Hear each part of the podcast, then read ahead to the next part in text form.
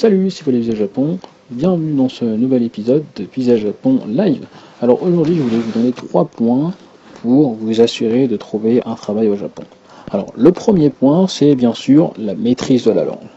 Alors il y a beaucoup de candidats qui arrivent euh, au Japon et qui se disent qu'ils vont trouver un emploi sans parler japonais.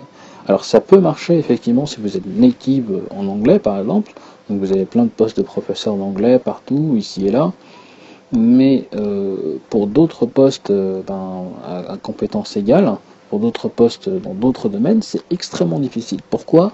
Parce que jusqu'à preuve du contraire, vous avez 99% de la population euh, japonaise qui parle japonais. Donc parmi tous les gens, les, 128, 127 millions de, personnes qui habitent au Japon, voilà, 99% de la population parle japonais.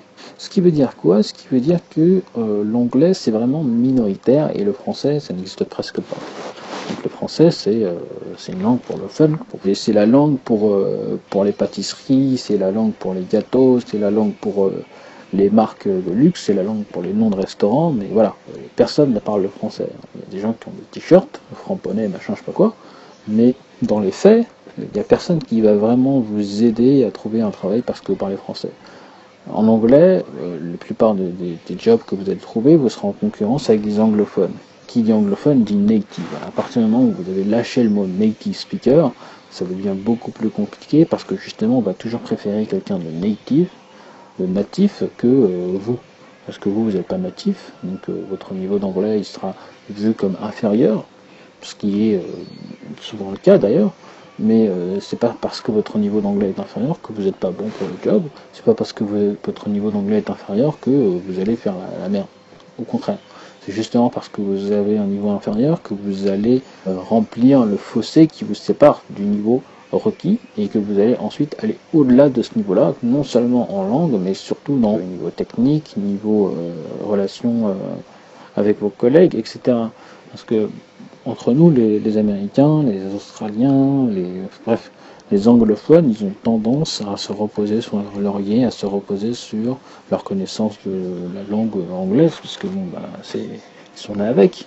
Alors que nous, en tant que bah, francophones, on n'a pas ça, on n'a pas ce, coussin de, secours. Donc on est obligé de, de se battre en fait, on est obligé d'aller au-delà des expectations, des attentes des boîtes pour justement eh bien, euh, créer notre place, entre guillemets. Donc ça, c'est quelque chose qu'il faut euh, vraiment euh, avoir en tête. Donc le fait que le japonais, c'est vraiment indispensable aujourd'hui pour trouver son job au Japon.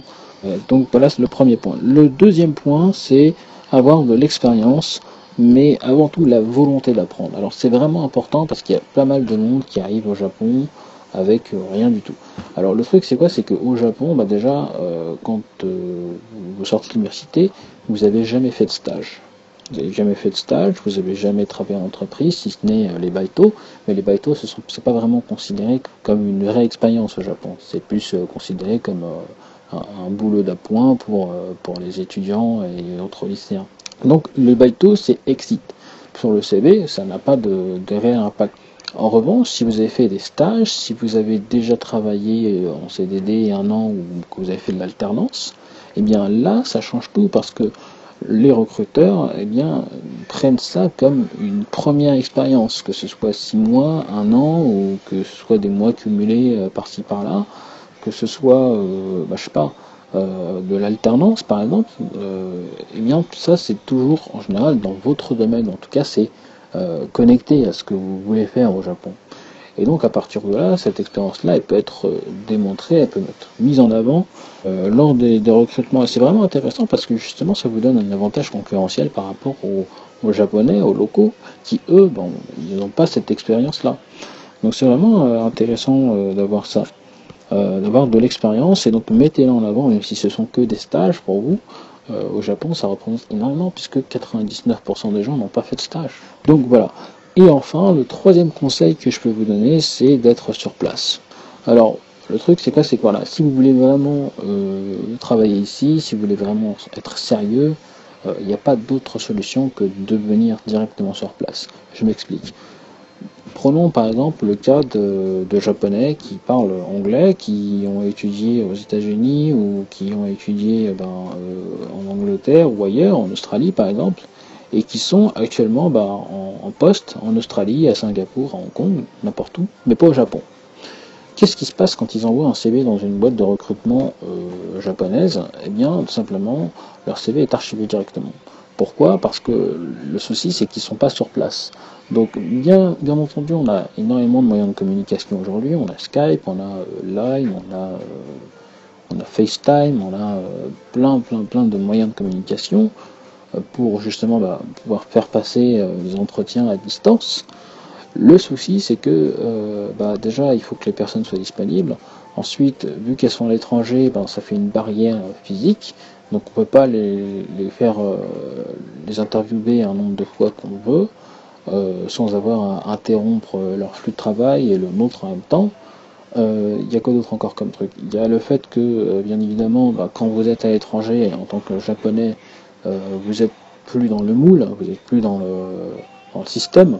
Donc euh, ce que vous pensiez, ce que l'approche japonaise, elle est, plus la même, surtout si c'est une boîte japonaise à laquelle vous postulez.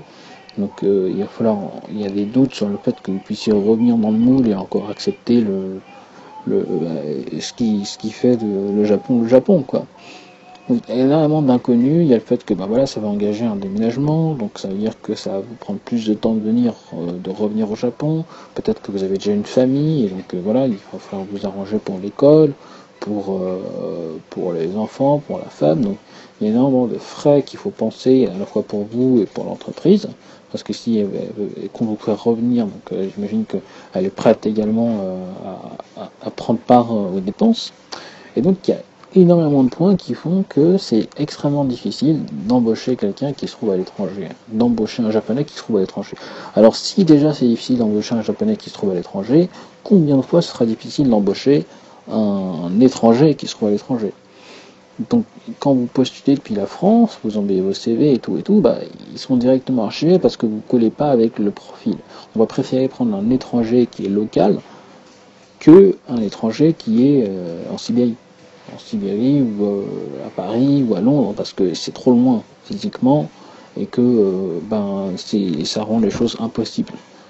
En plus, il y a en plus des doutes euh, sur le fait que est-ce que vous allez vous adapter, est-ce que vous parlez suffisamment bien la langue, est-ce que vous avez déjà une influence au Japon, etc. Donc il y a tellement de paramètres qui rentrent en compte et qui augmentent la, la, pénalisation, enfin, qui, augmente l'impossibilité de.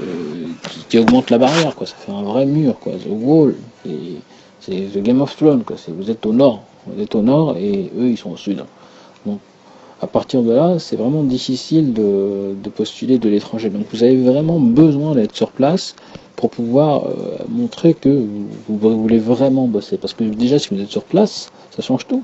Ça veut dire que vous allez vous avez pris la décision de venir au Japon, de travailler au Japon, on va vous poser la question même, pourquoi est-ce que vous êtes ici? Qu'est-ce qui fait que vous êtes au Japon?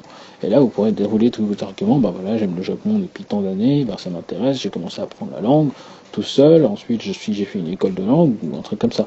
Et petit à petit, avec vos arguments, eh bien, ça va permettre de convaincre l'entreprise que voilà, vous êtes vraiment quelqu'un de motivé, que vous êtes peut-être même plus motivé qu'un japonais, qu'un anglophone, et que ben, euh, ce serait intéressant pour l'entreprise de vous laisser une chance. Et à partir de là, euh, tout, peut, tout peut démarrer. Mais si vous n'êtes pas sur place, vous ne vous donnez même pas une chance d'obtenir ces, ces entretiens-là. Alors vous allez peut-être en avoir, mais c'est très rare et c'est très difficile de les avoir. Il y a des techniques qui peuvent vous permettre euh, d'essayer d'en décrocher, que j'aborde dans, dans, les formations, mais honnêtement, le mieux, c'est d'être sur place. Donc voilà pour les trois conseils. Euh, donc le premier, je récapitule, donc le premier c'est euh, apprendre le japonais, donc euh, si vous parlez pas japonais, faites 6 mois de langue en France ou, au Japon et, faites-le à fond. C'est-à-dire quoi? C'est-à-dire que c'est pas seulement à l'école, c'est pas seulement aller à l'école, mais c'est également trouver des correspondants, discuter avec eux, parler tous les jours, tous les jours, tous les jours, pratiquer la langue, passer, aller faire des entretiens en japonais même si vous n'êtes pas encore à l'aise, justement pour que vous vous habituez à cet environnement. Euh, et, une fois que vous avez un niveau suffisant, et eh bien, allez-y à fond.